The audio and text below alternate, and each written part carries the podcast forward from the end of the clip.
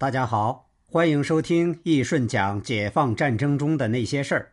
如果您还喜欢的话，感谢您的收听并订阅，您的支持是主播最大的动力。接着上一集，我们继续讲。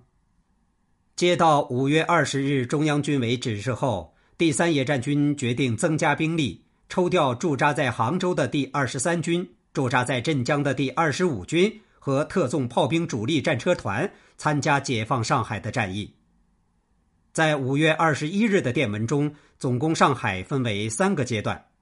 第一阶段，全歼浦东地区之敌，控制黄浦江右岸阵地，封锁敌人的海上逃路，限于五月二十五日前完成。第二阶段，夺取吴淞宝山地区之外围碉堡，完成对苏州河北地区敌军之包围，内定五月二十七日发起攻击。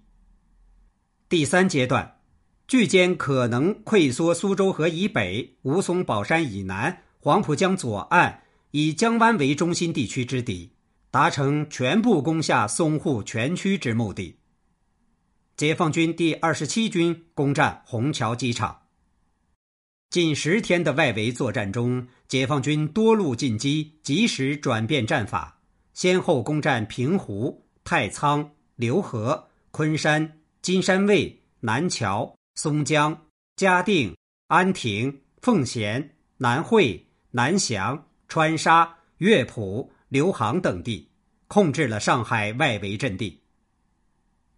此前，粟裕接到敌情侦察报告，敌军总司令已登上吴淞口外的军舰，而苏州河以南市区仅剩五个交警总队。他判断敌军即将撤离上海。决定提前发起总攻，此前部署的第一、第二阶段攻击计划同时实施。冲锋陷阵在即，有关各军军长接到了陈毅打来的电话：“你们马上要攻打市区了，一定要军政全胜，一定要把人民的损失减到最低程度。”据《上海通志》记载，五月二十四日，解放军第二十七军由徐家汇。泛黄渡路一线攻入市区，第二十三军由龙华附近攻入市区，第二十军主力西渡黄浦江，由高昌庙攻入苏州河以南市区。这一天，苏州河北岸的高楼成了解放军前进的拦路虎。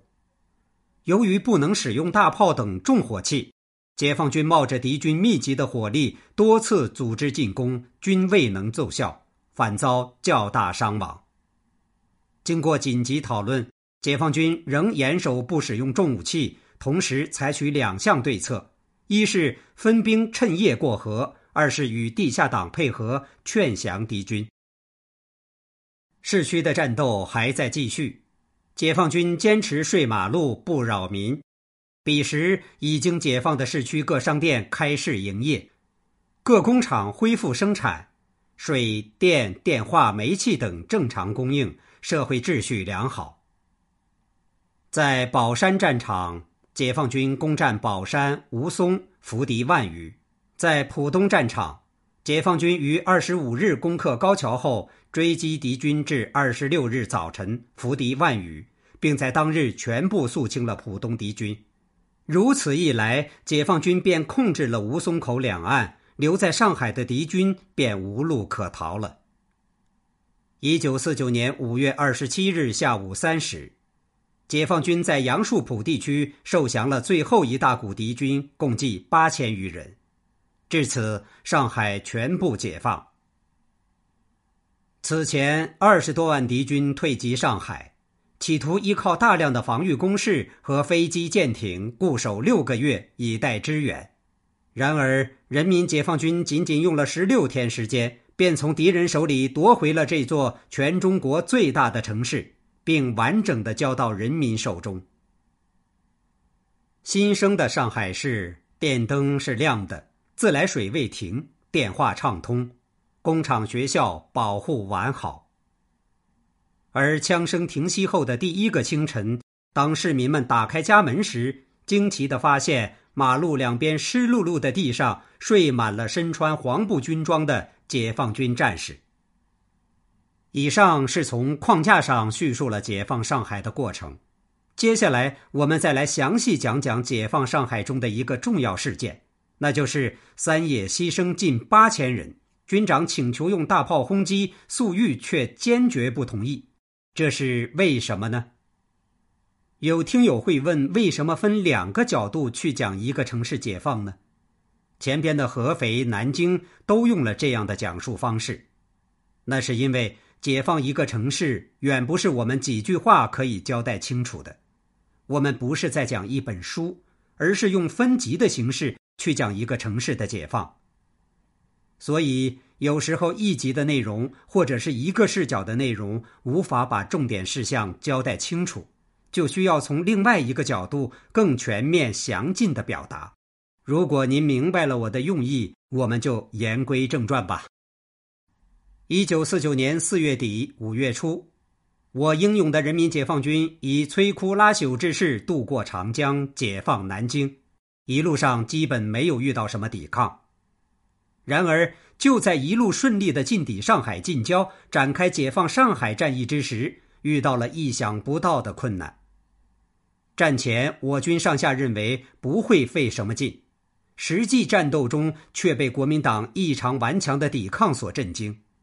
而我军在这场战役中牺牲的人数将近八千人，着实出乎我军意料。上海是当时中国第一大城市和经济中心，更是多方势力的所在地。上海的情况十分复杂，而此时的蒋介石对于上海的态度不再像南京一样，而是十分顽固，严令汤恩伯集中所有主力进驻上海。蒋介石希望汤恩伯指挥的军队能够坚持半年以上时间，意图等待国际局势改变，梦想着第三次世界大战爆发，从而挽回他在大陆的不利态势。其实，早在解放军发动渡江战役后，蒋介石就开始前往上海复兴岛，召集国民党团级以上官兵开会，陈述其伟大的战略。尽管蒋介石、汤恩伯多次前往给军官们打气。声言在坚守半年之后，共产党的问题和中国问题都可以得到解决。然而，此时国民党军官和蒋介石、汤恩伯他们的心中各有各的想法。上海是国民党方面的金融中心，蒋介石进行退台部署时，其中最重要的一项就是把存放在上海的二百七十七点五万两黄金。一千五百二十万银元和一千五百三十七万美钞全部运走，作为日后苦撑待变的经济资本。为确保上海能够坚持足够长的时间，蒋介石不顾已经下野的尴尬现实，亲自乘船到上海召见国军团以上军官，下达死命令，要求必须坚守六个月，好让美军等国际力量介入中国，共同解决共产党问题。为此，蒋介石连续几天不休息，不断召见各级军官，部署守备任务，视察各处阵地防线，为其部下加油打气。好，这一集我们就先讲到这里。主播新上线了《中国地理及风景名胜区》专辑，用声音带你了解中国地理，用声音带你去旅行。欢迎您的收听和订阅，我们下集见。